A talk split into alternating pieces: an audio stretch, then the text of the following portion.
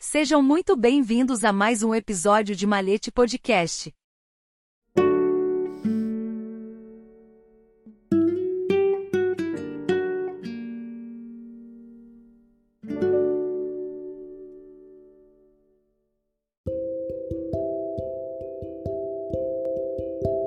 A conexão maçônica e criação do movimento 26 de julho por Fidel Castro.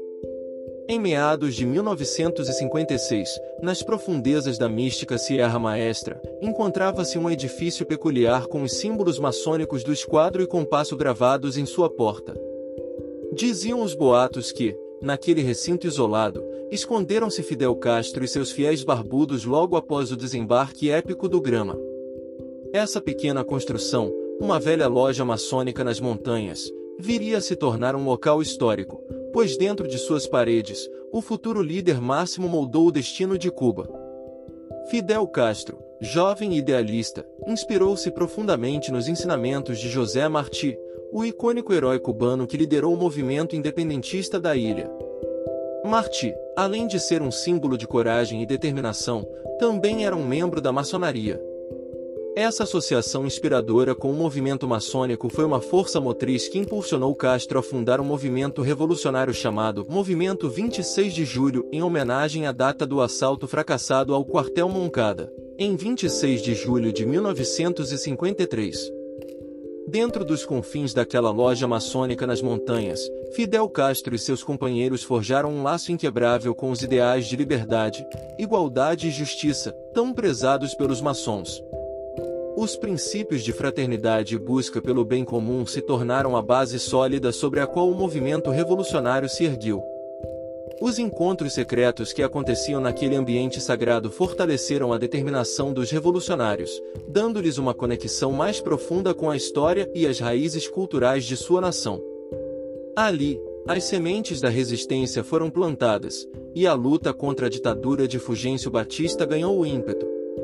Analisando os ensinamentos de José Martí, Fidel Castro percebeu a importância de unir o povo cubano para alcançar a liberdade e a autodeterminação. Assim, o movimento 26 de julho cresceu e encontrou apoio entre camponeses, intelectuais e trabalhadores urbanos, formando um exército revolucionário que varreria a tirania do país. A combinação dos valores maçônicos de Martí com a liderança carismática de Castro revelou-se uma fórmula poderosa para a mudança social. O povo cubano, inspirado pelo exemplo de seu líder, mostrou uma dedicação inabalável à revolução, lutando incansavelmente para conquistar sua liberdade. Em poucos anos, o movimento 26 de julho triunfou, derrubando o regime opressor de Batista em 1 de janeiro de 1959. A Revolução Cubana mudou para sempre o curso da história da ilha e do continente latino-americano, tornando-se um exemplo para outros movimentos de libertação ao redor do mundo. Assim, nas montanhas da Sierra Maestra, um edifício modesto carregou o peso da história e a essência de dois homens notáveis, José Martí, o herói maçom que lutou pela independência de Cuba, e Fidel Castro, o revolucionário carismático que guiou seu povo rumo à libertação. Essa pequena loja maçônica tornou-se uma testemunha silenciosa do encontro entre essas duas figuras icônicas, cuja união de propósitos trouxe mudanças profundas e duradouras para o povo cubano.